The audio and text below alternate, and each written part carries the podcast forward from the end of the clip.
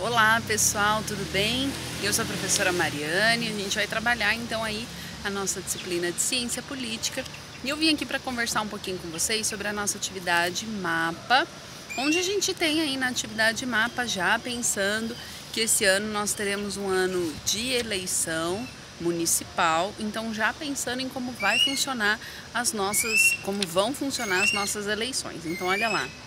Quando falamos então no processo eleitoral e nas possibilidades de se escolher os candidatos que ocuparão os cargos disponíveis a cada eleição, alguns requisitos devem ser preenchidos, possibilitando assim uma maior transparência e celeridade a esse processo. Quando participamos então do processo eleitoral, estamos usufruindo dos nossos direitos políticos, que são previstos na Constituição de 88. Essa liberdade de votar e ser votado também faz parte do exercício da nossa cidadania enquanto vínculo jurídico com o Estado.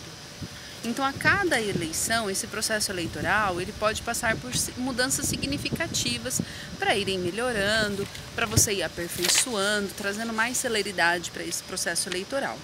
E nesse ano de 2020, então, com as nossas eleições municipais, isso não seria diferente também. Então, nós passamos aí por algumas mudanças para a escolha de vereadores.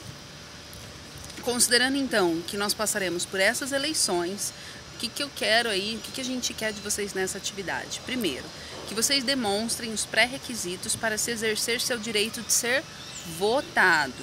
Segundo, para você explicar quais as mudanças que serão aplicadas no processo eleitoral municipal de 2020.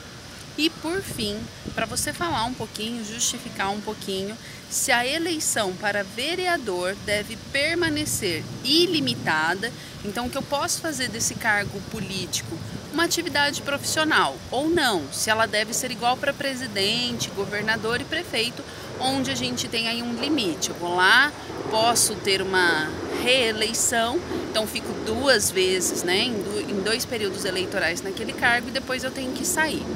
Então são essas três perguntas que vocês têm para responder na nossa atividade mapa. Eu espero vocês nas nossas aulas ao vivo, onde a gente está preparando aí muita coisa boa para discutir, aproveitando esse ano eleitoral. Então, até mais.